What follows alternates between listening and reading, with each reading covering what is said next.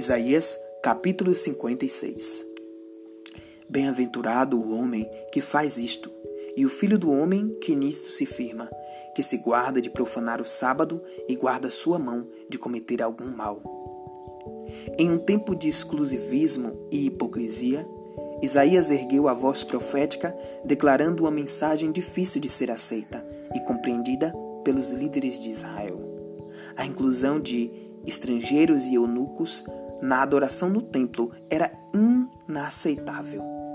Tecnicamente, havia um pátio do templo reservado para eles, a fim de que os judeus pudessem evitar-lhes o contato. Isto explica a ira de Cristo ao ver que o único lugar onde era permitido o acesso aos estrangeiros estava tomada tomado por comércio espúrio, replicando as palavras dadas ao profeta e repreendendo o povo severamente, sua voz embargada e cheia de santa autoridade pôde ser ouvida em cada recinto do templo.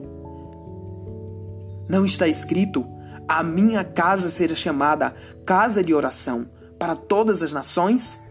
Vós, porém, a tendes transformado em covil de salteadores.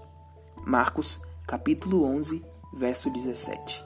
E logo, e logo depois disto, ali mesmo, recebeu ele cegos e coxos, os quais curou. Mateus capítulo 21, verso 14. Até mesmo as pessoas com alguma imperfeição física, como os eunucos, eram impedidas de entrar no templo por serem consideradas impuras. No livro de Atos, encontramos o relato de um coxo de nascença que era colocado diariamente à porta do templo para pedir esmolas aos que entravam. Atos capítulo 3, verso 2. Mas a partir do momento em que ele se viu curado por intermédio de Pedro e João, a primeira coisa que fez foi entrar com eles no templo, saltando e louvando a Deus. Atos capítulo 3, verso 8. Filipe foi enviado pelo Espírito Santo ao eunuco etíope, que estava lendo junta, justamente o livro de Isaías. E ao enviá-lo sobre a acolhedora salvação em Cristo Jesus, seu coração foi tomado pela maravilhosa graça e fé viva que o fez declarar: Creio que Jesus Cristo é o Filho de Deus e Filipe o batizou. Atos capítulo 8, verso 37 e verso 38. Assim como a observância do sábado, a observância à vontade de Deus e fé na aliança do Senhor eram os critérios divinos que revelariam o caráter de seus servos, não importando sua etnia ou condição físicas. Estes mesmos critérios permanecem como um memorial dos que guardam os mandamentos de Deus e a fé em Jesus. Atos capítulo Apocalipse capítulo 14, verso 12.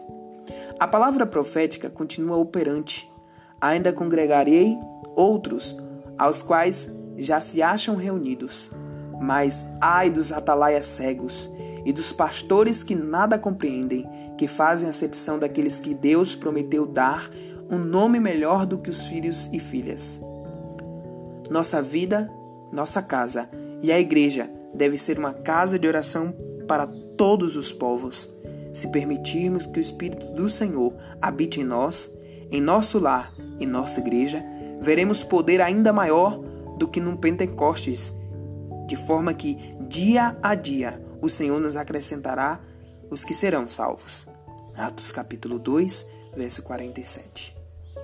Amados, breve os justos que estiverem vivos terão de enfrentar um tempo de angústia qual nunca houve. Daniel 12, verso 1. Tempo em que serão purificados e embranquecidos e provados. Daniel capítulo 12, verso 10.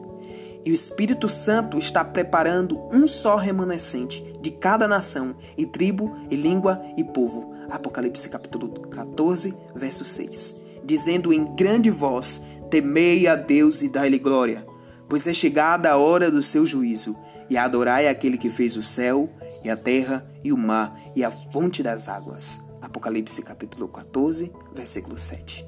A verdadeira adoração ao Criador, que em seis dias fez os céus e a terra, o mar e tudo o que neles há, e ao sétimo dia descansou, Êxodo 20, 11, que já na criação estabeleceu o seu dia santo, Gênesis 2, verso 1 a 3, confirmará os que receberam do Senhor um nome eterno.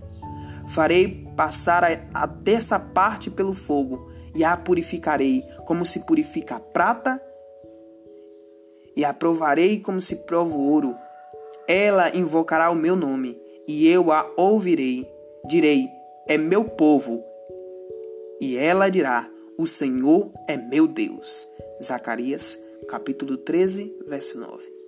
Vigiemos e oremos, filhos e filhas de Deus.